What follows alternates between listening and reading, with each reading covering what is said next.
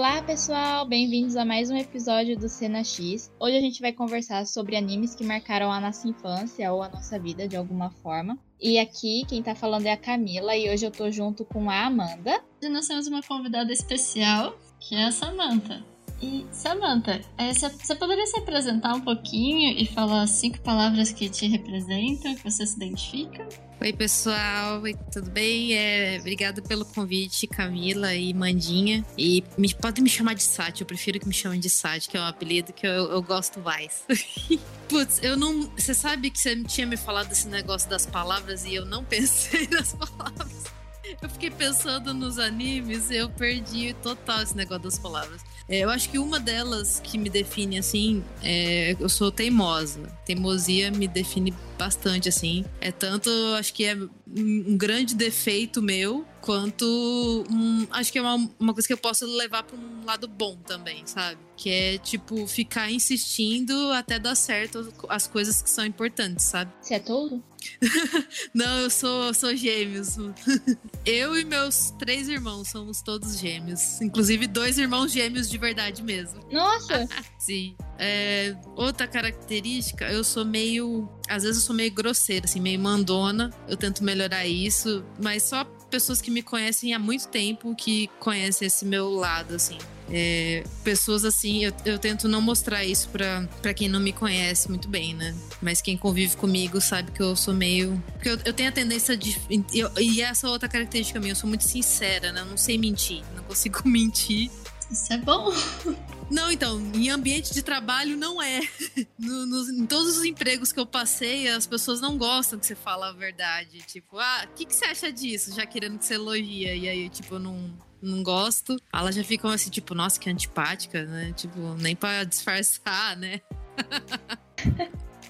Mas você sabe que eu acho que isso é uma coisa um pouco de brasileiro, né? Porque eu tenho uma amiga que ela tá fazendo mestrado em Portugal, se eu não me engano, e ela disse que lá o povo é muito sincero, assim, eles não medem palavras para falar que não gostaram do seu trabalho. Eles falam uma coisa do tipo, acho o seu trabalho medíocre, sabe? E assim, é normal, não é que eles estão sendo grossos ou querendo te humilhar, é que pra eles isso é normal, sabe? Sim, é verdade. Eu fui para Portugal ano passado, eu posso confirmar isso. A sinceridade deles chega, nossa, doer. E que mais? Eu falei sinceridade, teimosia. Pode ser, tipo, alguma coisa que você gosta também, não? Pode ser qualquer coisa ali, sabe? Sei lá, uma cor, uma comida, qualquer coisa. É... Uma cor, uma comida. Ai, cara. Deixa eu pensar. É... Bom, eu gosto de animes, então eu adoro o tema de hoje animes abriram muitas portas para mim, assim, já dando uma introdução do tema, mas eu, eu sou muito de, dos desenhos, sempre gostei desde criança, né? Sou uma millennial, então os quadrinhos e a televisão sempre fez parte, assim, né, da, de quem eu sou, né? Me moldou, não tem jeito, né? Até mais do que jogos, né? Então eu sou muito animeira, muito otaku, como dizem. É... E que mais? Eu não sei mais. Tudo bem, pode ser isso. Eu não sei mais. Sem, sem pressão. É, sem pressão. E, Sati, você tem um podcast também? É verdade, eu tenho meu podcast, o Dobras. É, tenho ele já há dois anos, inclusive. Acho que é, dois anos. É um projeto super pessoal, ninguém se importa, ninguém ouve. Eu fiz ele só pra mim, inclusive ele tá bem encostado, porque, né, agora eu tô gestante, né? E, e tô com o doutorado, então é muita coisa para tocar e criação de conteúdo é pra quando você tem tempo livre, não tem jeito. Ou, ou se você vive disso, né? Não é o meu caso. Então, tá uns tempinhos aí sem, sem episódio novo, apesar de eu já ter gravado alguns. Inclusive, temos que gravar eu e a Amanda, né, Amanda? Pra ela falar da experiência dela da Noruega. É, mas aí, quem quiser ouvir, tá em todas as plataformas aí. O Deezer, Spotify, iTunes, tá o Dobras lá, que é o convite para quem quiser ouvir sobre assuntos variados.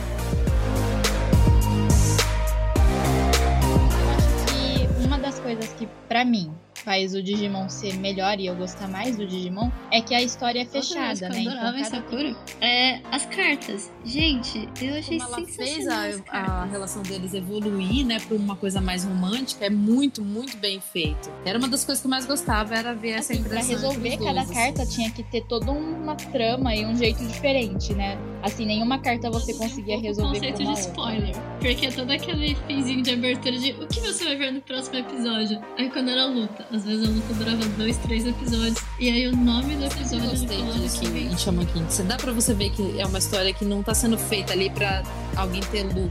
É uma história, é a história de vida que ele quis contar, sabe?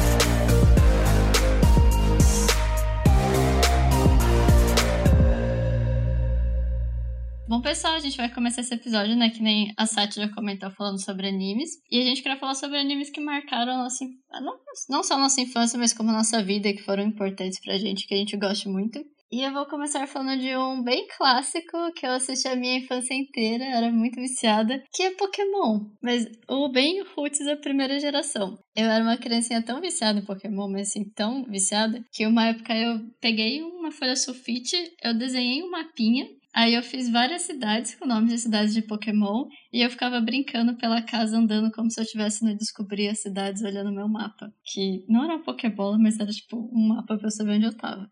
Que legal. E tipo, gente, eu adorava, eu enfiava Pokémon em tudo. Então, tipo, eu gostava muito de brincar de boneca também, pole, barba, essas coisas. Então eu tentava pegar uns. Tinha uma época que eles vendiam naquela, na Guaraná, na caçulinha, né? Que vinham os pokémons super micro. E também tinha os pokémons maiorzinhos de brinquedo. Que eu ficava pegando eles e colocava como se, tipo, os pokémons das Barbies, das bonecas. Porque eu tinha que enfiar pokémon nas coisas. Eu achava muito bom. Mas quiser uma coisa que até hoje em dia eu assistiria, mas me marcou muito. Eu não sei se vocês gostavam de assistir também, qual que é a relação que vocês tiveram com Pokémon. Mas adoro.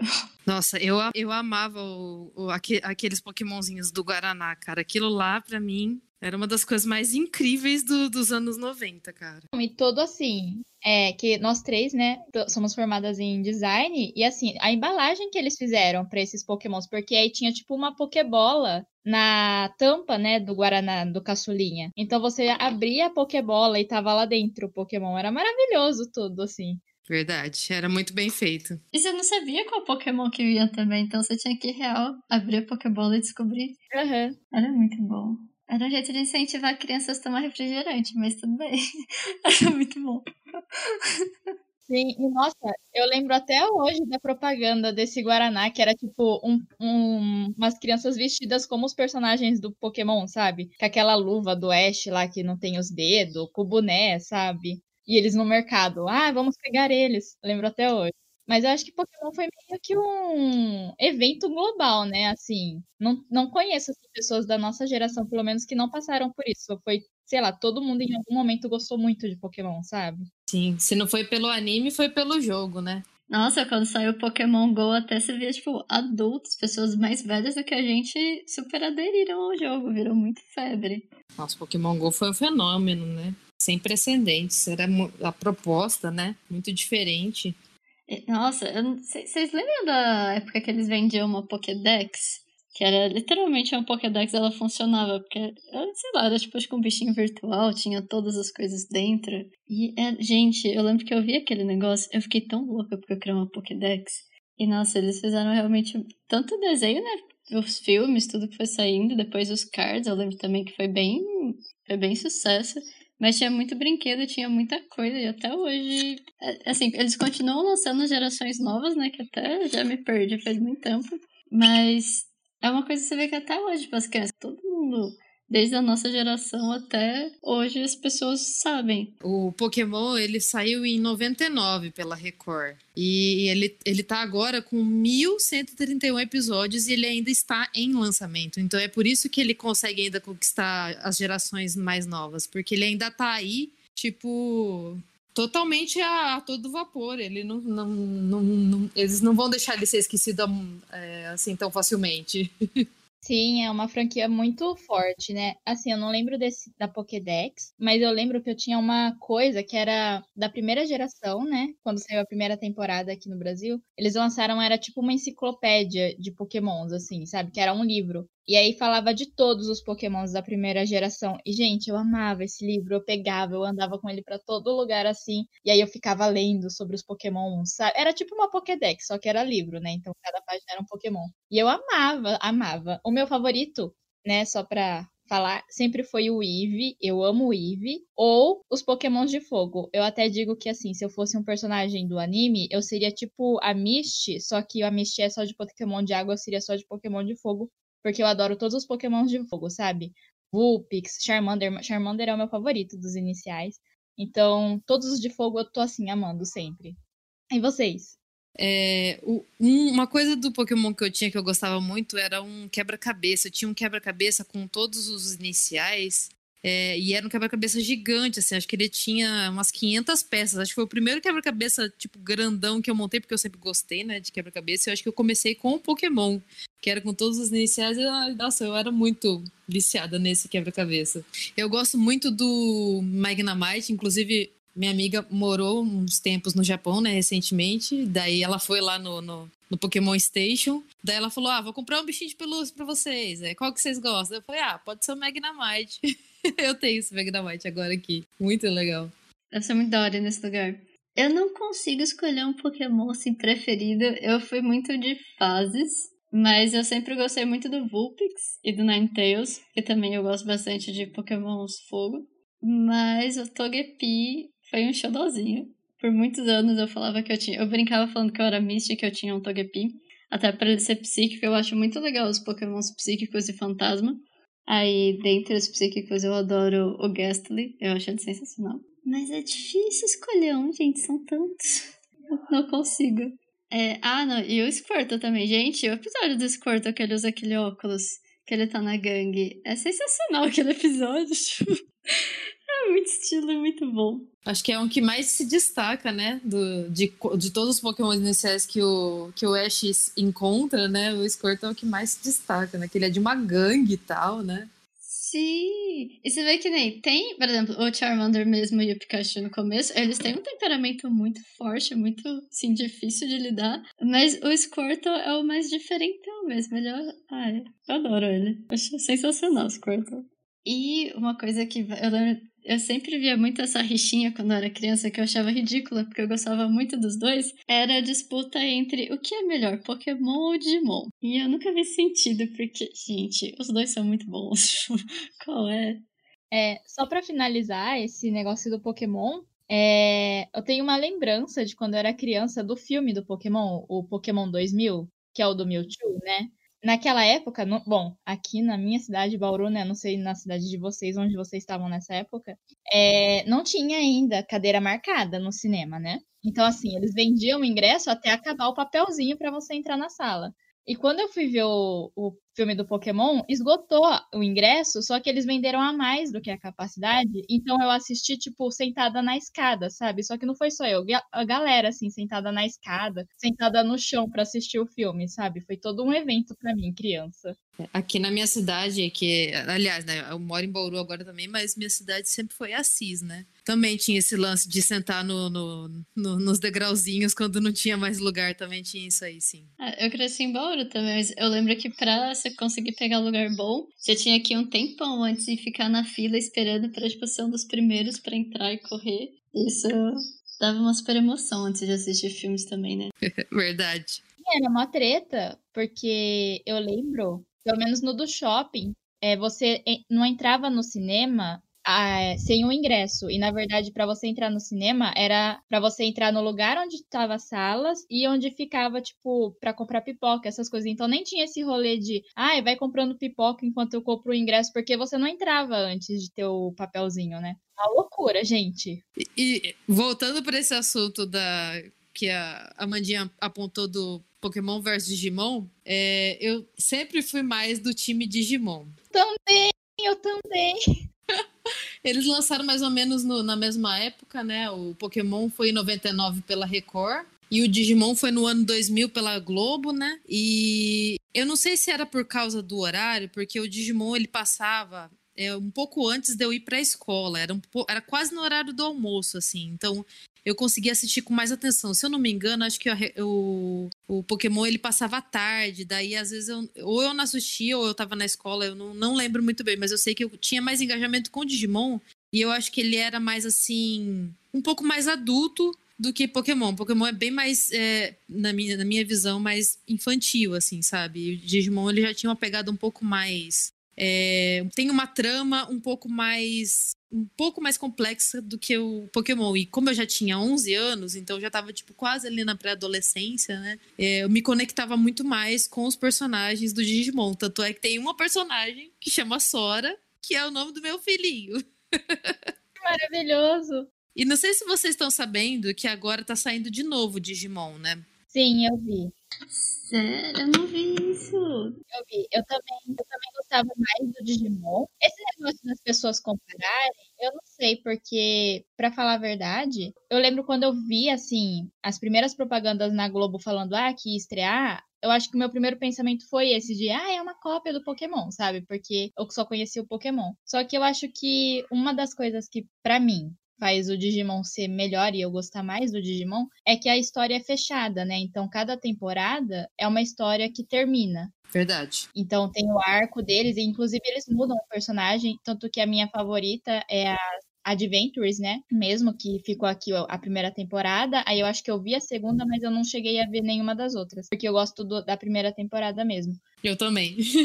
e eu concordo com esse rolê que é mais pesado, porque eu reassisti depois de um tempo, quando eu já tava na faculdade. Gente, tem umas cenas pesadas. Tem, tipo, um Digimon que morre de um jeito muito pesado, sabe? Todo um rolê de matar pessoas. Quando eu reassisti, eu fiquei, nossa, gente, que isso? Sim. É isso que eu quero dizer com matemática um pouco mais adulta do que Pokémon, né? Pokémon é mais assim. É, não tem coisas tão pesadas assim, né? Eu gostava bastante dos dois, assim. Eu gostava muito de Pokémon, até pela questão de. Tinha muito jogo de Pokémon que eu jogava. Então era tipo, ai, tanto eu assistia o desenho quanto eu jogava, tipo, o Game Boy, eu jogava Play 1, os cards. Então acabava gostando um pouco mais do que Digimon, mas a história do Digimon em si era, é realmente bem mais interessante. Até acho que a história por trás das personagens, que eu lembro, eles contam um pouco, mais, e na verdade eles mudam, né, de mundo. Então é uma coisa diferente, tipo, ah, eles têm a realidade antes quando eles eram criança, né, em Tóquio, e depois eles vão pro, pro Digimundo. E no Pokémon não tem isso, no Pokémon é só aquela sociedade que tem os Pokémons e eles vão na jornada. Então, por essa questão história, eu acho o Digimon mais interessante. Mas eu gostei muito do primeiro, mas eu gostava muito do dois, porque eu adorava a Kari e o Teiyumon. Eu achava o Teiyumon, o Digimon, assim, sensacional. Eu queria muito esse Digimon, ficava, tipo, era meu preferido. E depois eu lembro que eu assisti um pouco alguns dos outros, mas eu só assistia, se não me engano, foi a terceira temporada ou a quarta, que tinha o Renamon, que era uma pessoa barra raposa amarela gigante, que eu achava ele muito demais, então eu gostava de assistir por causa dele especificamente só. É, o legal do Teomon é que de todos os Pokémon. Oh, Pokémon louca. De todos os Digimon que tinha ali, o Teomon ele teve. É ela, né? Menina, né? Eu nunca sei se é menino ou menino, a Teomon. Acho que é uma menina, sempre foi na minha cabeça, pelo menos. É, então, ela tinha. Ela, ela teve toda uma evolução dentro da história. Ela, ela era inimiga e tal, né? trabalhava por um Miotismon e fazia da espionagem tudo. E é depois que ela foi né, se encontrando e percebendo que ela era, na verdade, a Pokémon da Kari, né? E isso é muito legal, essa, essa reviravolta, né? Não só dela, como também do companheiro dela, que era aquele. Wizardmon. Wizardmon, que é, sempre foi o meu Digimon preferido. Sempre foi ele, porque ele também ele. Que é o que morre. Gente, ele morre e é muito triste. Spoiler pra quem não assistiu Digimon nos anos 2000. É, de 20 anos atrás. É. E ele era o meu preferido. Então você imagina o meu choque quando isso aconteceu. Eu chorava muito quando isso acontecia, cara. Uhum. É, é que eu, eu acho que isso que a gente falou, né? Que ai, tem uma história fechada, é que aí eles conseguem focar muito nisso de desenvolver os personagens, né? Porque cada personagem, não só as crianças, mas todos os Digimons têm uma historinha por trás. Então, por exemplo, o que eu gostava muito era o Patamon. Porque eu tinha muita dó, que ele era o único que não conseguia evoluir, sabe? E aí eu ficava, gente, do Patamon. E quando ele evolui, talvez tenha sido um dos meus primeiros crushes, assim, de anime da vida de criança, né? Que eu tive vários. É o Angemon, gente. Que ele é o mão da porra. Exato! Ele é muito lindo. Eu gostava dele também. E aí depois a Teomon vira a Angeomon, que também é linda, e pra mim eles são um casal, sabe? Eu nem sei se eles são, mas na minha cabeça eles são. Eu chipava também, mas eu fiquei triste quando ela virou Angelmon, porque eu esperava que ela fosse virar, tipo, um gato super foda, gigantesco. E aí ela virou uma pessoa barra anja. Eu fiquei assim, não, Por que não é um gato gigante? Mas é porque você gosta de gatos.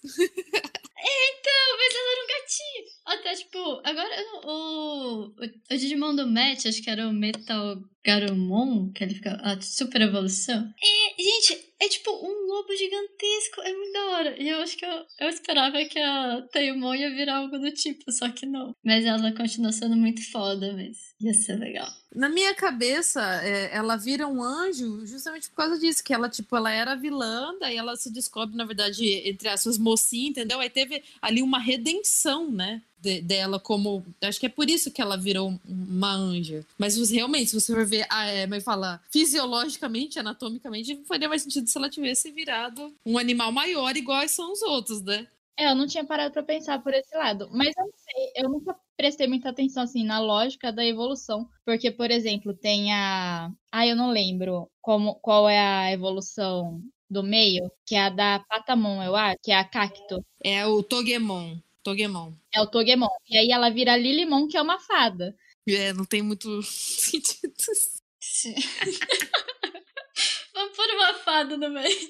Mas uma das coisas que eu gostava é que eles voltavam, né? Tipo, eles evoluíam e voltavam. Eu só não gostava porque o, o Digimon do TK, o Agumon, ele é, ele é o que tem mais evolução. E eu acho isso injusto, entende?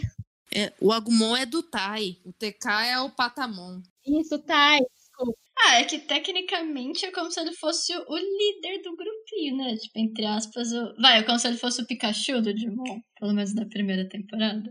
Mas de um dinossauro, então ele tinha umas evoluções legais, mas sim, era mais justo todos terem mais de evoluções. É, até nesse negócio que a gente falou, né, de ser mais pesado, me marcou muito a hora que o Tai tenta evoluir ele a força, né, e ele vira tipo um Digimon errado, né, ele não evolui direito, e ele fica meio vilão, assim, aí ataca as crianças. E aí ele, você acha que é um ovo, não lembro se ele volta para ser ovo ou se ele volta a um bebê. Mas é bem pesado quando isso acontece, eu lembro que eu fiquei bem assustada. Verdade. Ele fica tipo corrompido, né? É isso. Então, e outro personagem que eu acho também que é muito bem desenvolvido é o Matt, né? É, porque ele, ele vai se. É, ele já é um personagem bem fechado, né? Bem sisudo e, e. Sabe, é aquela pessoa reservada e tal. E aí eu acho que depois, quando eles voltam pro Digimundo do, da, da cidade lá de Tóquio, ele vai ficando cada vez mais fechado, cada vez mais fechado e, e começa, tipo, a brigar com os próprios amigos, né? É bem interessante como que, que ele tenta se reencontrar nisso tudo, né? E como que ele tinha conflitos com ele mesmo, né?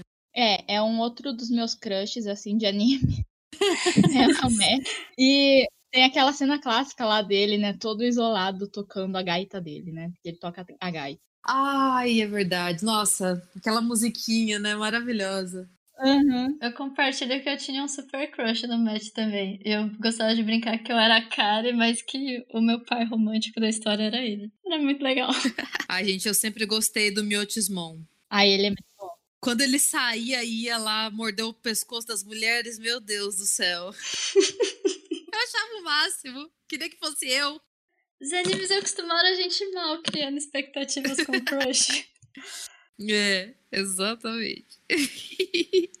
Cara, Digimon, ele é um, um anime tão bem feito, tão bem feito, que, tipo, é lógico, pessoas da nossa geração, assim, não estão gostando desse novo recente, né? Porque a proposta, não sei se vocês sabem, é tipo, é, são os mesmos personagens, mas a história eles mudaram bastante, eles contextualizaram para o mundo agora atual, né? Tipo, é 2020 mesmo, né? E aí, tipo, eles colocaram algumas músicas novas que, ao meu ver, tá muito ah, tá, tá genérico, sabe? Tá, tá mais para agradar todo mundo. E, e aí o, teve uma, umas pessoas que pegaram, assim, por exemplo, a Digievolução, que é muito diferente, né? É, do, do antigo, e colocaram a música Braveheart. Da Yumi, da Yumi Miyazaki, que é aquela música. Dan, dan, dan, dan, dan, dan, dan.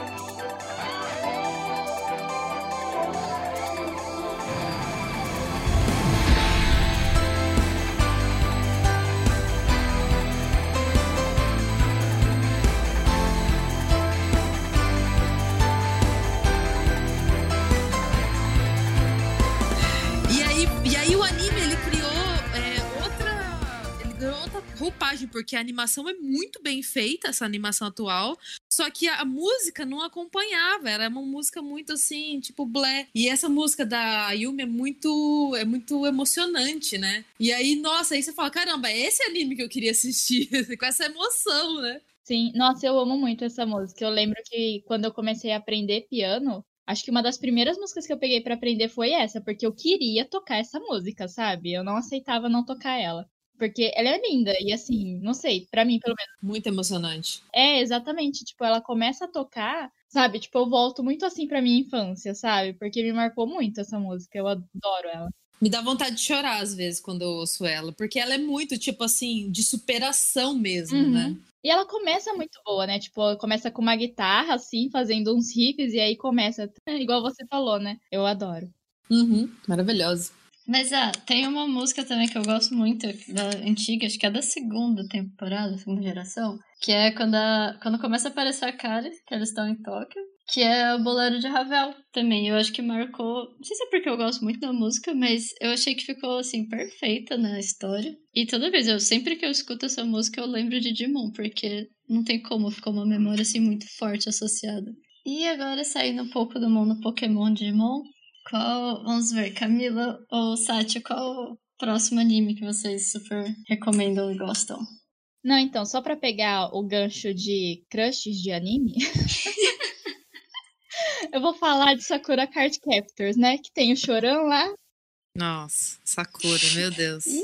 E eu amava o Chorão, gente. Tipo, real, eu queria muito ter um namorado igual o Chorão quando eu era criança, sabe? Ai, eu adorava. De novo, essa, essa coisa de, ai, porque o menino que briga com você gosta de você. Tudo errado, né? Mas ele é um fofo, Chorão, viu? Vocês gostavam? É porque tinha essa evolução também na questão da relação dele com a Sakura, né? Eles, eles começaram como inimigos, né? Tinha essa rixa entre eles, e aí, conforme vai passando o tempo, ele vai criando esse, esse carinho, né? Que me faz parecer muito autêntico, né? Que eu acho que é uma coisa que é muito difícil você ver hoje em dia, não só em animes, mas em filmes, em séries né? Do nada, um cara ou uma, uma garota começa a gostar do cara. E não tem essa evolução que leva muito tempo, né? Que é, são muitos episódios. É, e é uma coisa que, assim, pelo menos na minha visão, né? Que eu lembre, é o que eu acho que hoje em dia, que assim, aparece um casal, né? Tipo, não necessariamente um casal hétero, mas dois personagens que você vê que eles, tipo, se odeiam muito, parece que é muito óbvio que eles vão acabar ficando juntos em algum momento. E a Sakura e o Choran não, uhum. eu acho que não, Sim. porque quando eu reassisti, a Sakura começa gostando do Yukito, o Choran também gosta do Yukito e realmente eles são bem inimigos no começo, assim, porque a missão deles é diferente. E é muito porque eles têm que trabalhar junto que eles acabam se aproximando, né? É bem longo esse processo, assim. Sim, eu acho que a Clamp, né, que são essas quatro autoras assim, elas são muito boas para para fazer esse desenvolvimento natural, né? Não tipo querendo chegar, que é uma coisa que eu acho que o, as criações de histórias, né, tanto animes quanto mangás japoneses, têm de vantagem com relação a criações é, americanas, porque quando você vê um quadrinho ou um desenho americano, não todos, né, mas generalizando para entenderem o meu ponto, é, eles já entram com um objetivo, tipo, essa pessoa vai gostar dessa pessoa. Então, já logo no começo você tem essa, essa pulga atrás da orelha de tipo, ah, isso vai acabar acontecendo, quando eles já não deixam escancarado. E eu acho que nas histórias japonesas, não, eles não têm esse objetivo, isso vai acontecendo naturalmente e tem outras coisas que são tão importantes quanto, né? Então fica uma coisa muito mais, um enredo assim, muito mais bifurcado, muito mais complexo, que isso que eu mais gosto no, nos animes. Eu super concordo com isso. Porque realmente você tem essa parte romance do casal, mas ela não é o foco das, das histórias. Tipo, tem muito mais história com. Eu acho que tem muito essa criação, a questão também da, da personagem crescer e ficar mais forte durante tipo, o desenvolvimento da personagem e os conflitos. Então eu, eu amo anime. Eu sempre gostei muito e é algo que assim, todo mundo deveria assistir por mais uma vez na vida. E eu odeio quando as pessoas ficam criticando, falando que é só um desenho e tá super julgando, que é muito errado.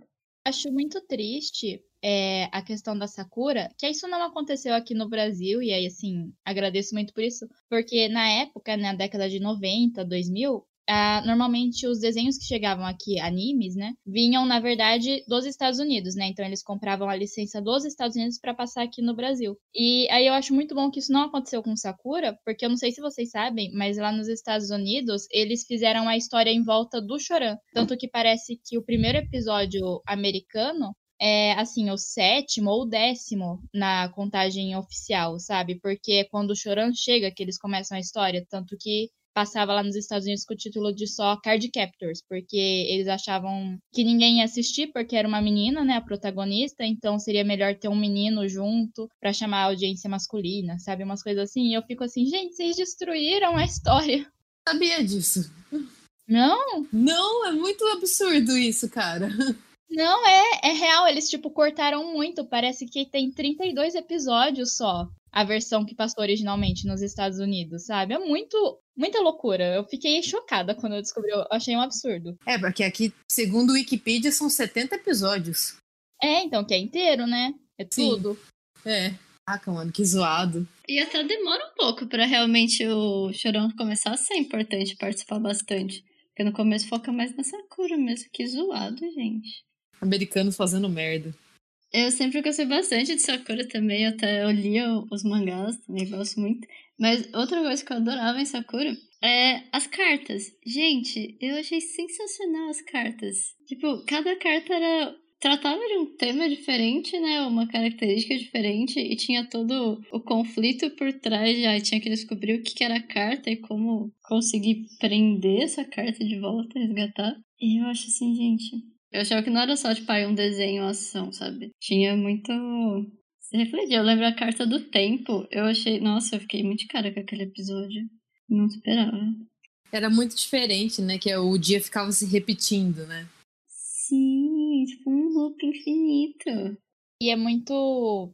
Assim, para resolver cada carta tinha que ter toda uma trama e um jeito diferente, né? Assim, nenhuma carta você conseguia resolver como a outra, né? Mas só falando das cartas, a Sati tem o Pokémon dela, eu tenho as minhas cartas da, do Clow, eu não tenho as Sakura, né, que é a rosa, eu tenho as do Clow mesmo, que são as vermelhas, comprei também do Japão. E são assim, meu amorzinho. Direto eu, tipo, pego elas e fico assim, observando, porque elas são no tamanho real, assim, né? Tipo, proporção como se fosse mesmo a carta real. Gente, elas são lindas. Eu às vezes paro para ficar vendo os desenhos dela, é maravilhoso o desenho das cartas, né? E eu sei que algumas pessoas usam, eu não sei fazer isso, mas algumas pessoas usam ela inclusive como tarô, sabe, para tipo ler o futuro, essas coisas das cartas Clow. Sim, a Clamp, elas são incríveis, né? São quatro autoras mulheres que é, se tem assim uma coisa que se destaca além da questão da, da história, né? Que elas são muito fodas em todas as histórias que elas escrevem, com certeza é o character design, né? O traço que elas têm. Elas são conhecidas por isso, por esse esse excesso de detalhes ali, né? E essas cartas, elas parece que elas bebem muito da arte deco, aquela coisa cheia de flores, de detalhes, de, de arabescos, ornamentos, né? As cartas, elas têm essa é, esse nível de detalhes que é tipo, quase humanamente impossível de você reproduzir, né, sem perder um grande tempo, porque a arte é muito, muito, muito trabalhada. E o mais interessante, e aí que eu acho que é legal quando a pessoa, ela, além dela assistir o anime, ela vê uma, ela lê o mangá também, porque uma coisa complementa a outra totalmente, cada um tem os seus pontos fortes, né, nos seus tipos de mídia, é que o, o nível de detalhes que tinha nos personagens e nas cartas, no desenho ali do quadrinho, é um negócio fora de série. E elas nunca. Per... E, e é um negócio que é muito difícil de você imaginar dentro do cenário do Japão, onde tudo é seriado. Você tem que, como é uma indústria é, de entretenimento muito mais importante do que em qualquer outro lugar do mundo, é, tinha que produzir logo, né? Tinha um pra... tem, sempre, tem, sempre tem prazos, né? E, e, tem que tem todo um público que você tem que agradar, os editores com quem você tem que conversar e, e alinhar, né? Além da arte, você tem que pensar também na questão mercadológica e tal, e logística. E a Clamp nunca deixou de, de perder a qualidade nesse sentido. Todos os desenhos eram muito, muito, muito bem feitos. Tipo, a Sakura, o, o Choran, todos os personagens, eles desenha, elas desenhavam fio a fio os cabelos. É tipo, nível assim, de detalhes assim maravilhosos que você não consegue ver em, em, outros mangás. Não consegue. É um negócio muito delas, assim, é um destaque muito forte delas, isso. Eu lembro que por muito tempo assim, quando. Porque eu vi, né, os animes quando eu era criança. E aí, quando eu fui pra adolescência, me tornei adolescente, aí eu comecei a realmente, tipo, ah, eu vou pesquisar mais, é, vi pelas internets, né, aqueles métodos de sempre. E aí, eu via muito também da Clamp, e um dos meus favoritos, que você estava falando dos detalhes, é o que primeiro me vem na mente, que é o que tem a Sakura e o Shoran, que é o Tsubasa Chronicles, né? Que eu acho lindo. A arte dele é maravilhosa, assim, sabe? É tanto, não só. Pega pra ver um dia, só a capa, assim, de um dos volumes do mangá, é lindo. Você fica, assim, horas observando, porque é uma obra de arte mesmo que elas fazem. Eu acho maravilhoso. Sim, sim, mas isso tudo começou com Guerreiras Mágicas, cara. Porque Guerreiras Mágicas, que eu acho que de, de todos os títulos da Clamp, é, é o que mais teve detalhes, assim, que elas vão longe no bagulho. que foi, por sinal, exibido também. Acho, não sei se vocês vocês pegaram quando foi exibido, que eu sou, sou um pouco mais velho que vocês. Eu não vi, não conheço. Esse eu não conheço também.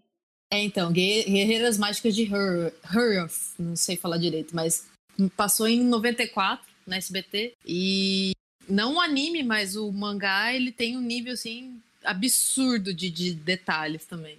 Quer falar mais algum anime agora, Sati? Então, é, esse, na verdade, esse é o que eu tinha selecionado, assim, que é o que eu mais, tipo, para vocês, vocês mencionaram o Pokémon, né? É, para mim, o primeiro contato que eu tive com animes mesmo, e aí, no caso, como, né, sou, eu sou dos anos 90, nasci em 89. Então, o primeiro contato que eu tive com animes era pela TV aberta, não tinha TV a cabo nem nada, era tipo pobre e tal. E o primeiro desenho que eu, que eu me lembro é esse, é o Guerreiras Mágicas de High que passava na SBT em 94. E tinha toda essa temática que que é, é, da, feita pela Clamp, que é muito, muito, muito, muito incrível, que eram essas três guerreiras, que além de elas serem guerreiras, elas eram também é, mágicas, né? Elas também faziam feitiços. E cada uma delas, essas três, a, a Lúcia, a Marine e a Anne, né? Isso na versão dos Estados Unidos, né? No, na versão japonesa é a Hikaru, Umi e a Fu. Elas né, são transportadas para esse mundo mágico de RPG, totalmente RPG. E aí, nesse mundo, elas têm que salvar a Princesa Esmeralda, que ela foi é, sequestrada pelo Zagard, que é o, o grande vilão da história. E aí vai tendo toda essa, essa, é, essa, essa evolução delas, né? Para poder voltar para Tóquio, elas precisam salvar esse mundo. E é muito interessante porque é uma das, das histórias assim que eu acho que são mais fortes da Clamp, porque você pensa que um personagem é aquilo e ele não é. Você pensa que uma pessoa é boa e ela é ruim. E aí você pensa que uma pessoa é ruim e ela é boa. E você só descobre isso no final. Então é muito, muito incrível o plot twist que tem nessa história, que é uma coisa muito difícil de eu ver em outros em outras histórias, em outros seriados, séries, assim, você se surpreende muito mesmo. E é muito, e o desenho é incrível. Acho que é, é bem característico de anime, porque ela, assim, elas têm uns olhos gigantes, muito brilhantes é muito bonito de você ver, assim, e me, me chamou muita atenção é, esse desenho por conta disso, por causa daqueles olhos gigantes que você está sempre acostumado a assistir, sei lá, né? Nessa época era mais assim, né? É, Pernalonga, pica-pau, esses desenhos mais do, dos Estados Unidos, né? Daí, de repente, aquelas garotas com aqueles olhos enormes, é muito massa, cara. Sim, eu acho que a Clamp talvez seja assim, mestre em fazer esse, essas reviravoltas, porque todos os que eu vi dela sempre tem alguma coisa rolando. O próprio Sakura, né? Tem personagens que você acha que são uma coisa, e aí você vai ver são outros. A gente falou do Yukito, ele é um deles, né? E quando você descobre quem ele realmente é, é assim, nossa, né? Aí, inclusive, não sei se vocês leram ou assistiram o Tsubasa, né? Que são, é uma junção de vários personagens deles, né? Em um outro universo que, eles, que elas criaram. E assim, é reviravolta atrás de reviravolta no final. Tanto que, assim, quando eu li o final do Tsubasa, porque não tem o final no anime, é só no mangá. Eu entendi quando eu li, mas se você falar, tipo, explica, eu não vou saber te explicar, porque é muito louco, sabe? É muito louco. E voltando na, na, Sakura, uma das coisas que eu gostava muito na Sakura era que mostrava muito do cenário da escola japonesa, né? Tipo, mostra muito da a Sakura na escola e o dia a dia dela na escola, né? Sim, isso era muito interessante. Era uma das coisas que eu mais gostava, assim, porque daí eu realmente estava aprendendo um pouco mais da cultura japonesa, né? Tipo, ela tinha lá as aulas de educação física, né? Tinha aula de piano, né? E E o jeito como ela ia pra escola, com aquele roller, eu achava o máximo tudo aquilo, porque é muito diferente mesmo. E parecia que era realmente gostoso ir pra escola, né? A gente, né, no Brasil, a gente tem uma tendência a odiar a escola, né? Isso é um negócio que você é obrigado aí. E ela não, ela ia com tanta vontade, assim, né? E parecia que era muito gostoso ir pra escola mesmo, né? Sim, nossa, isso é muito verdade. E eu lembro eu gostava muito do uniforme também. Eu lembro que teve algumas cenas em alguns episódios que mostrava, acho que eles limpando a escola também. E era uma coisa que aqui no Brasil a gente faz isso, né? Não faz parte da nossa cultura. E é muito interessante mesmo para aprender. Mas tem uma outra coisa que eu gostava muito, que eu gosto muito na Sakura, é a questão das roupas. Gente, o que são as roupas? É tudo muito detalhado, é muito super bem feito, produzido, elas são muito lindas. E eu acho muito legal que cada uma tem a ver com a carta do episódio também, de algum jeito. Sim, é, eu acho que é uma das personagens assim de anime que mais dá para você fazer cosplay é a Sakura, porque cada episódio ela usa um, uma fantasia diferente que a Tomoyo faz, né? E é uma mais linda que a outra mesmo. É até engraçado pensar nas diferenças entre o, o, anime e o mangá, né? Porque, não sei se vocês sabem, né? Mas no mangá é muito mais escancarado algumas questões, assim, até LGBTs do que no anime. No anime isso foi é, tratado de uma maneira muito discreta. Eu achei que não foi ruim, né? Até porque, né, é um anime antigo, mas é muito interessante, por exemplo, como, né, que o, tem relações ali homossexuais, tem ali relações é, né, de professor com aluna, né? Que até, tipo, pedofilia, mas ok, é. né? que é bastante explícito, assim, no mangá. E no anime isso acaba sendo deixado de lado. Eles focam mais na Sakura mesmo. É, eu tenho um probleminha com a relação do professor, assim, porque elas têm 10 anos, né? É. No começo da história. E o professor tem, tipo, uns 30. E aí, me corrige se eu tô, tô falando besteira, Sati. Mas que eu me lembre do mangá é uma coisa que, tipo, a, a, a Rika, né? Que é a menininha de 10 anos, amiga da Sakura, ela tá meio que prometida em casamento com o professor. Não é um rolê assim? Ela, eu não sei se, se a gente pode dizer que é prometida, mas os dois se amam entendeu? E não, e não disfarçam nem um pouco isso. É, são aqueles momentos que você vendo hoje em dia, você fica assim, ah, tá, né? Ok. Pois é. É, mas, é, uma, é um problema do Japão, assim. Se a gente pode falar que o Japão tem um problema, é a questão da pedofilia. Lá é muito mais é, cultural e, tipo, menininhas, pequenininhas serem sexualizadas. É muito mais forte do que aqui, por incrível que pareça. Tem muito mais casos, assim, que são escondidos e incentivados, inclusive, pelo entretenimento do que aqui, sabe? Aqui acontece também, lógico, né? Mas aqui as pessoas condenam, lá nem tanto, assim, é mais naturalizado, infelizmente. É, toda a questão das lolitas, né? Se você for, assim, parar pra analisar, né? Mas uma das coisas que eu gostava, né, que eu não percebia quando era criança, só fui perceber revendo, é a relação do Yukito com o Toya, que para mim eles são um casal, apesar, não sei, no, no anime eu acho que nunca é dito com essas palavras que eles são um casal, mas deixa muito óbvio que eles têm um relacionamento, sabe?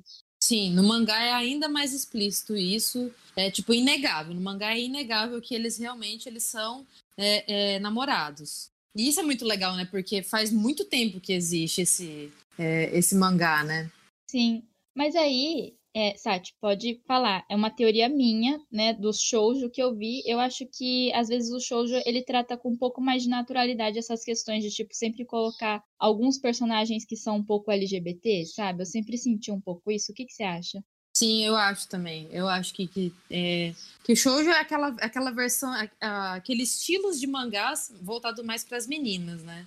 Com certeza. Mas eu, isso também é uma característica da Clamp, especificamente. A Clamp, em todos os mangás, em todas as séries da Clamp, vai ter relações homossexuais, porque é uma coisa normal, né? Tão normal quanto as relações hétero. Elas naturalizam isso e é uma coisa muito legal. Cara, tipo, o mangá da Sakura é de 96. Você imagina falar de, de, homossexualidade nessa época? Então foi muito revolucionário, ainda mais para o Japão, que é uma sociedade bastante conservadora, assim, no geral, né? Tipo, eles têm, eles têm muitas questões da, da questão de, de, racismo, né? Especialmente, eles são extremamente misóginos no geral. É, e aí vem a Clamp e quebra com isso, né? De uma maneira assim, não que outros autores, autoras não tenham feito isso antes, mas quem conseguiu dar uma projeção internacional para isso foi a Clamp, né? Isso que é muito bacana. E não só com o Yukito e o, e o Toya, mas também com a Tomoyo e a Sakura. Isso é completamente ocultado no anime, mas no mangá, a Tomoyo realmente ela ama a Sakura. Tipo, e ela faz questão de, de deixar isso claro, não pra, pra Sakura, mas ela com ela mesma, ela fala, tipo, ó, eu amo a Sakura, por mim eu ficaria com ela de uma maneira romântica. Eu só não fico porque eu respeito que eu sei que ela é heterossexual, entendeu? Sim. Se eu não me engano, a mãe da Tomoyo também tinha um sentimento muito forte pela mãe da Sakura, né? Na verdade, na questão da, da mãe da Tomoyo, é que a mãe da Tomoyo, ela era, ela era prima, né, da, da, Então ela tinha essa relação meio protetora, assim, como se fosse, tipo, mãe e filha, assim. Pelo menos na minha interpretação, né? Não sei se realmente, apesar delas serem primas, ela, ela tinha uma, uma coisa mais, assim, mais forte, né? Mas ao meu entender, era mais questão de proteção, tipo, mãe e filha, assim. É, eu tenho essa impressão também, até que a relação da mãe da Tomoyo com o pai da Sakura, que em vários episódios parece que assim, ela não gosta muito dele meio como desculpando pela, pela morte da mãe da Sakura. Então, essa também é a impressão que eu tive. Mas pode ser. É uma teoria interessante isso aí que, que a Camila falou. De repente ela não gostava nem um pouco do pai da Sakura justamente porque ela queria ficar com a mãe da Sakura. não, é que eu não lembrava que elas eram primas, na verdade. Daí foi só por isso mesmo. Mas pode ser também isso, né? Não sabemos. Pode ser, cara. É, é totalmente possível. É a, é a Clamp, cara. Eu não duvido nada. E um outro que eu queria falar, que não sei vocês, mas também é um queridinho meu, outro que tem um crush, aqueles, né? Que me marcaram, que é o Inuyasha. Mas aí, no caso, o meu crush era no Sesshomaru mesmo, porque, né, a gente sempre tá gostando dos meninos malvados, dos bad boys.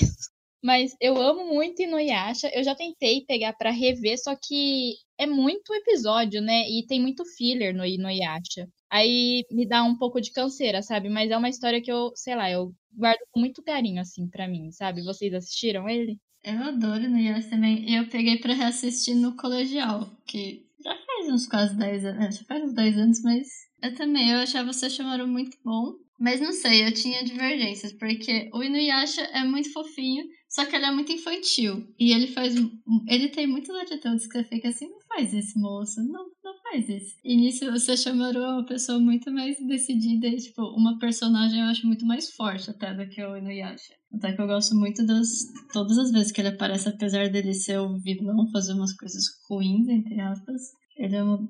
Eu gosto muito dele. Eu, se, eu, sempre gostei dessa relação é, entre o Inuyasha e a Kagome, né? Que, aliás, quando foi pro anime, no mangá é Kagome, e aí no anime eles colocaram a Gomi, que eu acho que, sei lá, de repente dá uma alusão aí de cagar, né? em português. E aí eles colocaram a, Go, a Gomi, né? E é, é a mesma relação da, da Sakura e do Choran no começo, né? Os dois, um se bate com o outro, né? Eu, mas eu acho que, que a relação deles é até é, é, muito interessante também, o jeito como a autora, que é uma, é uma mangaka mulher também, o jeito como ela fez a, a relação deles evoluir, né, para uma coisa mais romântica, é muito, muito bem feito. Era uma das coisas que eu mais gostava, era ver essa interação entre os dois, assim, né? Sim, eu gostava bastante também, só que eu acho que o Inuyasha acabava me irritando um pouco quando a Kikyo entrava em cena, sabe? Porque assim, você via claramente que ele gostava da Agomi, Kagome, e que ele queria ficar com ela, só que aí era a Kikyo aparecer, que, ah, ele corria atrás da Kikyo e, tipo, abandonava ela, sabe? Eu ficava muito irritada quando isso acontecia. É, isso, é, isso é uma coisa que a gente pode chamar de machismo. porque está incentivando é. a competição entre mulheres. E, infelizmente, não é uma coisa que acontece só no Inuyasha. Mas acontecia também no Sakura quando tinha a prima do Choran, que inclusive só tem no anime, que é a Meilin. Ela ficava também com essa competição entre, eh, com a Sakura para ter o amor do Choran. Então isso, isso, é uma coisa que nunca, sabe, me passou pelo, pela goela, assim. Sempre me, me irritou essa competição que ficavam incentivando entre as mulheres no anime por causa de um cara e o cara está se cagando, sabe? É, e eu ficava irritada, assim, com essa competição que era criada, mas eu, na, que eu me lembre, assim, pelo menos na minha interpretação, era mais criada entre, sei lá, fandom, né? Tipo, ah, você é time Kikyo ou time Kagome? Porque, para mim, pelo menos, a Kikyo, principalmente, ela tava muito tentando resolver as tretas dela, sabe? Ela meio que não tava muito, assim, indo atrás do Inuyasha, era mais ele que ia atrás, né? Que eu me lembre. E ela ficava lá tentando resolver. Sei, por, pra mim ela nem existia mais, porque de verdade eu, eu, eu li muitos mangás do Niashi e ele simplesmente não acabava, né? Tanto é que no Japão ele, é, os editores falaram: ó, oh, acaba hoje ou já era, e aí a, acho que é Rumiko o nome da autora, ela teve que acabar às pressas, acabou de qualquer jeito e tem um milhão de, de volumes. É, e eu não sei por que, que ela voltou com a Kikyo. Para mim, não sei, para mim, ela não adiciona nada na história, no fim das contas, a não ser no começo, assim. É, é que até o anime, né? Eu lembro, ele ficou bastante tempo no ar, o anime, só que eu acho que porque não acabava o mangá, eles pararam, e aí teve uma temporada final muito tempo depois. Eu acho que foi tipo em 2010 a temporada final, que foi muito corrida. Se a gente pega assim, foi muito rápida, mas aí eu sempre fico na dúvida se foi muito rápido porque o anime original tinha muito filler ou, e eles demoravam muito em alguns arcos, ou porque o mangá foi corrido mesmo no final. É, você que leu, Sati, o que, que você acha? É, eu não, cheguei, eu não cheguei a ler tudo porque realmente é, é, é, foi, foi um, um, defeito muito grande da autora que ela realmente se perdeu. Ela começava, sabe quando, sabe quando você faz um arco? Porque tinha o um arco também mais pra frente, entre a. Pra não ficar a, a Gomi perdendo entre o Inuyasha e a Kikyo, também tinha o cara, um cara que gostava dela, que era o Lobo, esqueci o nome do, do cara que virava Lobo, que era do, do mundo lá do Inuyasha, que ele gostava muito dela. Daí ficava esse, esse esse não é nem triângulo amoroso, é um quadrado amoroso, né? Entre os quatro. E ficava nisso, além de outras partes da, da história mesmo, né? Com a joia de quatro almas, tinha lá várias coisas que se repetiam, né? E aí ela se perdeu muito nisso, então eu nem li tudo. O que eu sei é que ela se perdeu demais nessa que tinha, tipo, tinha filler também no mangá, que é um negócio que é muito difícil de acontecer. Pois é, pois é, por isso que foi entre aspas, cancelado, porque a autora se perdeu demais. Ela ficou repetindo os mesmos arcos, só mudava um pouquinho, sabe? E isso com certeza se refletiu no anime, com certeza. É, eu acho que, assim, vendo o anime, eu lembro que, assim, no começo, os primeiros episódios, eles meio que formam já, sei lá, metade da joia. E aí, tudo o resto é assim, parece que não evolui, sabe, para tentar juntar a joia. Eu não, nunca entendi, tipo, essa evolução. Parecia que tava surgindo mais pedaço do que tinha antes, sabe? Você multiplica. Eu sei o nome disso. O nome disso é capitalismo. Tá dando dinheiro, tem que continuar. Mas eu acho uma parte legal da história quando o Inuyasha começa a vir pro mundo da Kagome. Não tem tantos episódios, né? Mas tem alguns episódios que eu acho bem interessante até. Acho que na relação deles, quando ele começa a vir e quando ele começa a ficar esperando mesmo ela no poço, ela voltar, eu acho que você percebe que já eles estão muito mais próximos. Tem uma relação bem mais interessante. Eles estão bem mais parceiros mesmo. E é muito engraçado, tem cenas muito hilárias. Tem uma coisa que essa autora de Nuyasha ela faz bem, é o humor, cara. Ela, é, ela, é uma, ela faz situações muito, muito, muito engraçadas, assim. As pessoas cutucando a orelha dele como se ele fosse um cachorrinho. É muito bonitinho. É, eu acho legal, né? Porque se a gente for ver, tanto Inuyasha quanto a Sakura é diferente do Pokémon Digimon, porque no Pokémon Digimon os personagens eles meio que param a vida deles para ir fazer a trama e a jornada, né? E tanto a Sakura quanto a, a Kagome no Inuyasha, elas continuam indo, né? Tanto que a Kagome tem todo esse rolê que ela fica voltando toda hora para ir pra escola, porque ela tem que passar na prova, sabe? Que tem lá o portal. Então, tipo, não para a vida delas, assim, na realidade, né? Entre aspas. Bom, tem um outro anime que eu quero falar rapidinho que é muito bom. Não sei se vocês gostavam, que é o do Shaman King. Pô, Shaman King, cara. Que, não é mesmo, envolveu lutas, invocações, espíritos e, gente, as batalhas eu achava muito interessante. A história também, a, a, eu gostava muito da Ana. Na verdade, a Ana foi uma das primeiras personagens assim de infância que eu assistia no desenho, que era uma personagem mulher e que ela tinha uma personalidade muito forte, ela era muito importante. E geralmente nesses outros, nos outros desenhos, alguns animes, a mulher acabava sendo sempre a secundária, né? E a Ana, apesar de não ser a principal, ela foi importantíssima, tipo, na história inteira, ela sempre teve muito peso. E ela era uma, tipo, uma.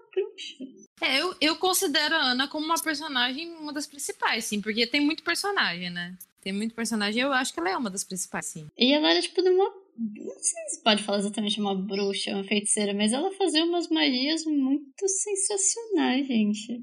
Pra mim, cara, o, o, é que esse já é um pouquinho mais pra frente, né, Shaman King? Mas pra mim foi um dos grandes. Pra mim, a Ana é um grande símbolo do feminismo. Tipo, ela é, ela é uma, uma feminista, assim, de mão cheia, né? Que é igual você falou, é diferente de outros animes que né, o foco fica acaba, acaba ficando no homem, até mesmo em alguns shoujos, né? É, e o homem que ensina a mulher, e mesmo assim ela não vai tão longe, né? E tal, ela acaba ficando ali no, no papel de, de, cuidar, ou de, de né, ficar ali na retaguarda e tal. É, a Ana não, é o contrário. É ela que sabe e ela que ensina o personagem principal a lutar, né? Ela que treina ele. Eu acho isso sensacional.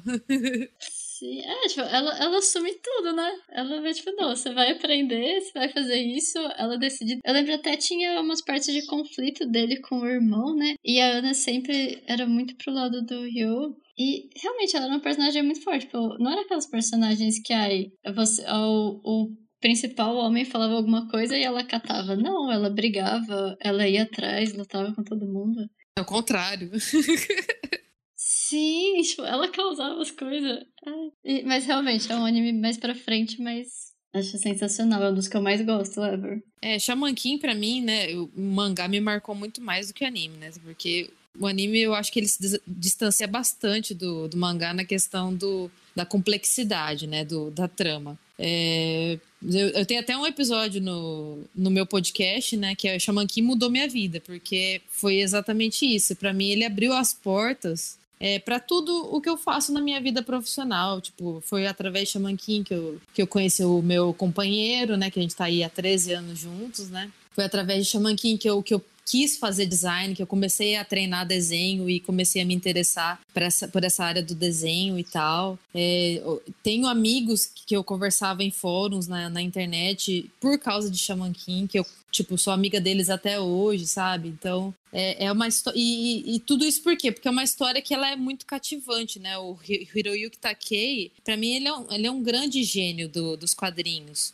japonês. Ele sabe muito bem é, trabalhar cada um dos personagens dele e, e, e, parece até que ele se transfere um pouco para cada um deles. E é muito interessante porque agora vai sair, né, o anime de novo, o anime mais recente, né, acho que mais focado inclusive no mangá do que o anterior. E ele conta num dos documentários dele que ele e o, o, o Eiichiro Oda, que é o autor do One Piece, é, ele, os dois eles eram assistentes do Atsuki, que é o autor do Samurai X. Então, desde o começo, eles tinham essa rixa entre eles, que para ver quem que era o melhor, quem que era o melhor. Mas o, o Eiichiro Oda, ele sempre foi muito mais competitivo do que o Takei. O Takei, ele é a personificação total do a Sakura, que é o personagem principal, que é um personagem tranquilo, de boa. Ele até, tipo, usa um símbolo de maconha, assim, no, na camiseta, tá ligado? Sim. Gente, ele é super paz, tranquilidade. Tipo, o mundo caindo e ele tá tudo bem. Tipo. Exatamente. E o lema dele é para tudo se tem um jeito, né? E o Takei, o autor, ele é assim, né? Ele mesmo fala, o Yo sou eu, eu, eu me inspirei muito em mim para fazer ele, né? E o Oda não, o Oda tem aquele sentimento meio americano, assim, de ah, não, eu tenho que ser o melhor dos melhores e tal. Tanto é que o One Piece é, é, é um, um, fenômeno que sem precedentes, né? Tá sendo publicado até hoje e tem uma legião de, de, de, fãs que nunca largou, né? E ele continua produzindo, continua produzindo. E você não consegue ver essa trajetória nem mesmo com, com o, o autor do, do Dragon Ball, eu esqueci o nome dele. Akira? Akira Toriyama, isso. Mesmo Dragon Ball, que foi um fenômeno mundial, é, não conseguiu ir tão longe com, com uma história, né? Tendo né, Dragon Ball, Dragon Ball Z, Dragon Ball GT, Dragon Ball Escambau 4. O One Piece foi muito mais longe ainda, justamente por conta disso. E o Oda simplesmente não conseguia entender como que um que alguém no cenário como mangaka, né, como criador de, de histórias de quadrinhos, é, levava aquilo numa boa. Não, tipo, ah, isso aqui é a sua vida, você tem que né, fazer muito mais, muito mais do que você tá fazendo agora, né? E eu sempre gostei disso em Shaman King. Dá para você ver que é uma história que não tá sendo feita ali para alguém ter lucro. É uma história, é a história de vida que ele quis contar, sabe? E você consegue sentir isso, tem muito sentimento ali. Né? É, você contando essa história, eu fico imaginando os dois assim, né? O criador do Shaman King de boa desenhando, aí o Eiichiro do tipo, ah, eu vou, eu vou, eu vou vender muito, eu vou vender muito, eu vou vender mais que você, hein? E aí o cara do Shaman King, tipo, beleza, cara, vai lá, pode ir. exatamente isso, exatamente isso. Pegando aí a linha, né, logo depois que que eu assisti Guerreiras Mágicas, né, que para mim foi a porta de entrada para eu começar a ter contato, né, com a cultura japonesa. É, logo depois veio Street Fighter 2, né, que também foi na, no, em 1995, passou na, na, SBT. E foi um anime que eu, eu, tinha seis anos, né? Entre cinco e seis anos. É, e é, é, muito violento, né? Esse anime. Não sei se vocês já assistiram. Vocês assistiram, Mandinho? Eu nem sabia que tinha anime, para ser bem sincera. Esse eu não assisti também. É, então, tem um anime, são 20, 29 episódios e, e é muito bem feito, né? Foi feito pelo estúdio Group Tech. É, e ele, ele é muito bem animado, assim. Hoje, se você. É um anime que envelheceu bem, assim. Se você assiste hoje, você fica, assim, tipo, satisfeito, sabe, com a animação, porque eles faziam várias cenas de lutas muito bem feitas, assim. E ele era muito violento, assim, mostrava muito sangue e tal. E eu, tinha, eu lembro que eu tinha aflição, assim, como se fosse um filme de violência mesmo, mas eu gostava muito de assistir também. porque a história era muito boa. E aí, logo na sequência, Dragon Ball, né? Que no, no, ano seguinte, 96, também na SBT, daí veio Dragon Ball, né? Pela Toei Animation. E é muito interessante porque o original tem 153 episódios, mas só 60 foram exibidos no Brasil. Eles cortaram muitos episódios. Nossa, que tristeza. Gente, o tanto de luta que deve ter ficado sem fim. Ou foi meio adiantada. Mas é, porque foi tipo metade praticamente das eu acho que né, te, é, o Brasil tem essa mania de cortar as coisas porque não sabe se vai dar certo, entendeu? Então eles apostam baixo, assim. Tudo que é meio novidade, né? Daí eles, ah, não vou exibir tudo, que vai que o pessoal não, não, não dá ibope, né? Faz sentido. Mas, nossa, é muita coisa. Pois é. Também tem esse fato que Dragon Ball era muito. Era muito polêmico, né? Tipo, tinha muitas cenas. Apesar de ser um anime para criança, claramente para criança, tinha muitas cenas que sexualizavam a Buma, né? Sim, o Kami, né? Se eu não me engano, sexualizava muito ela. Sim, sim. Então era um anime, assim. É, é quase uma banheira do Gugu, vai, tão polêmico quanto.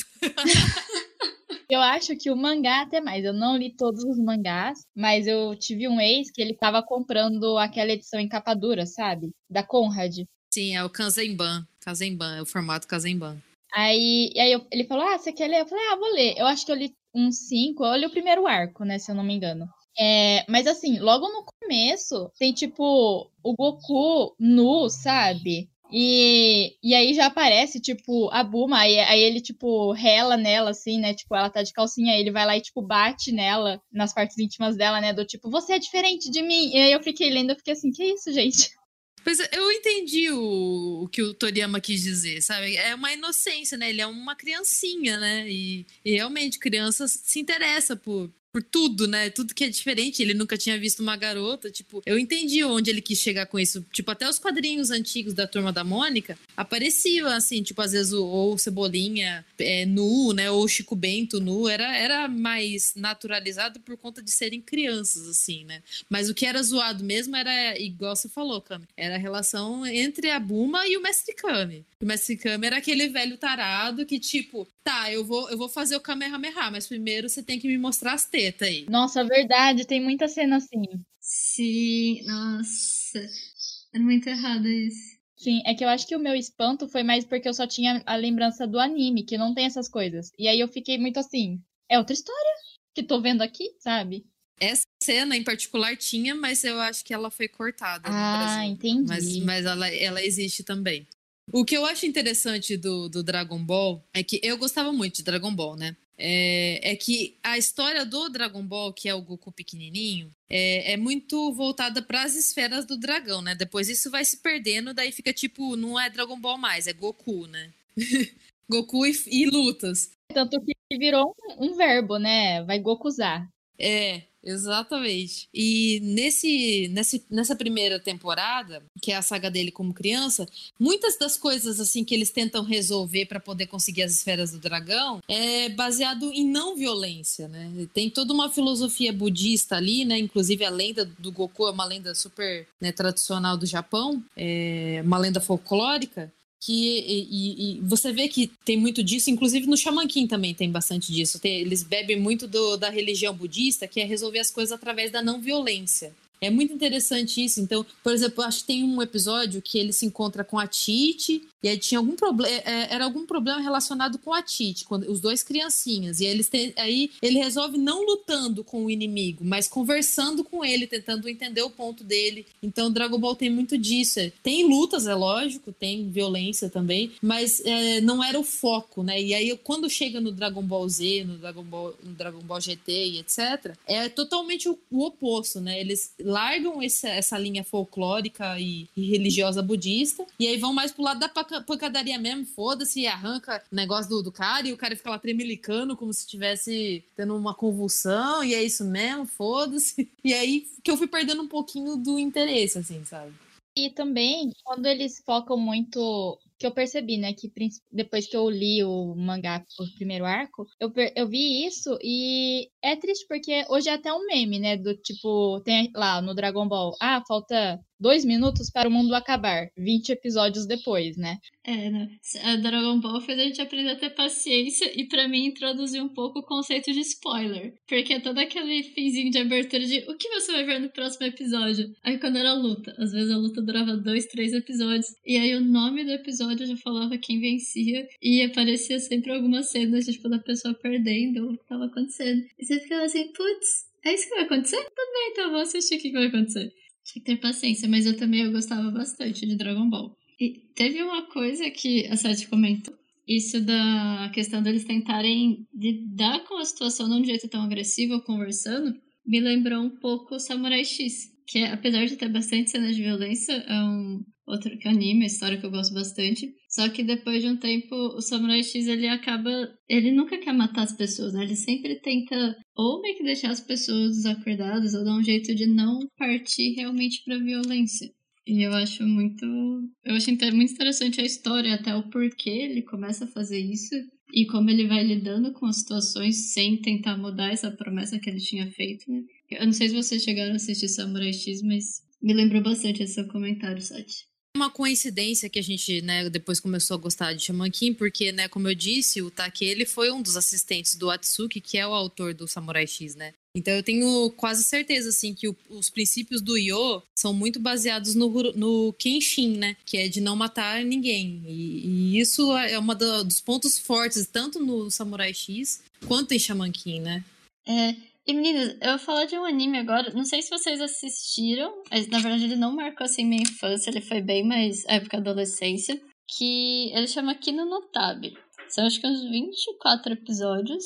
E é basicamente uma garota que ela se comunica com a moto dela, por pensamento, e eles vão visitando diferentes países. Então, assim, cada episódio eles vão em um país. E aí eles ficam uns dias só que é para conhecer a cultura do país e depois eles seguem viagem. E o que eu achei muito bom, muito interessante, são as questões que eles abordam em cada país. Então, por exemplo, tem um país que o governo achava, ficava preocupado com as pessoas, que eles não queriam que as pessoas se rebelassem, e, sabe, o governo queria comandar o país. Então eles proibiram livros. Então as pessoas só poderiam ler os livros que o governo permitia, porque os livros tipo de filosofia, psicologia que realmente fizessem a pessoa pensar, eles eram proibidos. E aí tem que nem um outro episódio que é um país que as pessoas não se comunicavam mais, todo mundo ficava distanciamento social, porque as pessoas começaram a ouvir o pensamento da outra. E aí como as pessoas acabavam pensando coisas que elas não falavam, mas elas pensavam. E aí acabou tendo muita briga e as pessoas começaram a ter medo de se relacionar por isso, porque as pessoas não lidavam com tanta sinceridade. E aí eu acho muito interessante por esse ponto, que são cada episódio realmente é um assunto muito interessante e eu lembro que me fez pensar muito e assim, me, apesar de ter sido na adolescência, me marcou bastante até hoje. É bem interessante essa trama, especialmente essa questão da, do distanciamento social, né? Super atual, né? Se for ver. E onde que você viu, Amanda? Eu não lembro de passar esse na TV. Então, esse eu não vi. Eu lembro que eu vi na internet, num, num site de animes. E eu, acho que o site nem existe mais, na verdade. Mas. a gente, isso faz uns 12 anos, se pá, faz um bom tempo. Mas eu lembro que recentemente eu fui procurar na internet e eu achei disponível online. Eu só não lembro como que chama o lugar que tinha disponível, mas é só você procurar aqui no Notab que aparece. E o mais engraçado, assim, eu descobri que eles refizeram o anime. Tanto é que a versão que eu assisti foi a original, que eu não sei, honestamente, como tá mais recente, mas pelo que eu dei uma olhada, parece que eles mudaram bastante coisa, tá? Principalmente em questão de, da relação da personagem com a moto, né, que é o Aaron's. Então eu não sei dizer qual é a melhor, porque eu não assisti a segunda.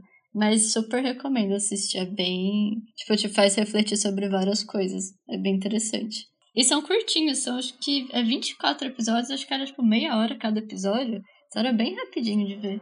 Então aí fica aí uma sugestão um pouquinho mais recente de um anime bem bom.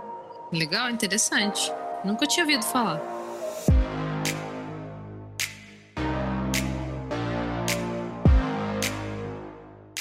Bom, esse foi o nosso episódio sobre animes. A gente espera que vocês tenham gostado. Vão seguir nós nas redes sociais, deem uma olhada lá também no podcast da Sati, conferir o trabalho dela, maravilhoso. E depois contem pra gente o que vocês acharam, quais animes marcaram a época de vocês, a infância, a vida, né? E conta pra gente lá. Tchau! Tchau, pessoal. Até o próximo episódio. E fiquem à vontade para entrar em contato com a gente. Alô, galera. Obrigada aí pelo convite. Sim, a gente que agradece, Sati. E me sigam nas redes sociais. Sati Origami no Instagram. Escutem o podcast. É Dobras, né, Sati, que chama o seu podcast? É, escuta o meu podcast Dobras lá, é só colocar no Spotify Dobras que vocês já vão achar. E para quem gosta de assuntos mais relacionados à pesquisa com origami, é, tem o meu Instagram que chama Sati Origami, S-A-T Origami, tudo junto. Acompanhem lá. Valeu, meninas, pelo convite. Foi muito massa a conversa e espero que a gente faça mais vezes, porque muito rico aqui a discussão e. Ai, anime, né, gente? Não, não, é um assunto infinito se deixar, né? Nossa, dá pra ficar dias conversando, muito bom. E foi muito gostoso conversar. E é isso, obrigada, viu? Até mais. Imagina. É. Até.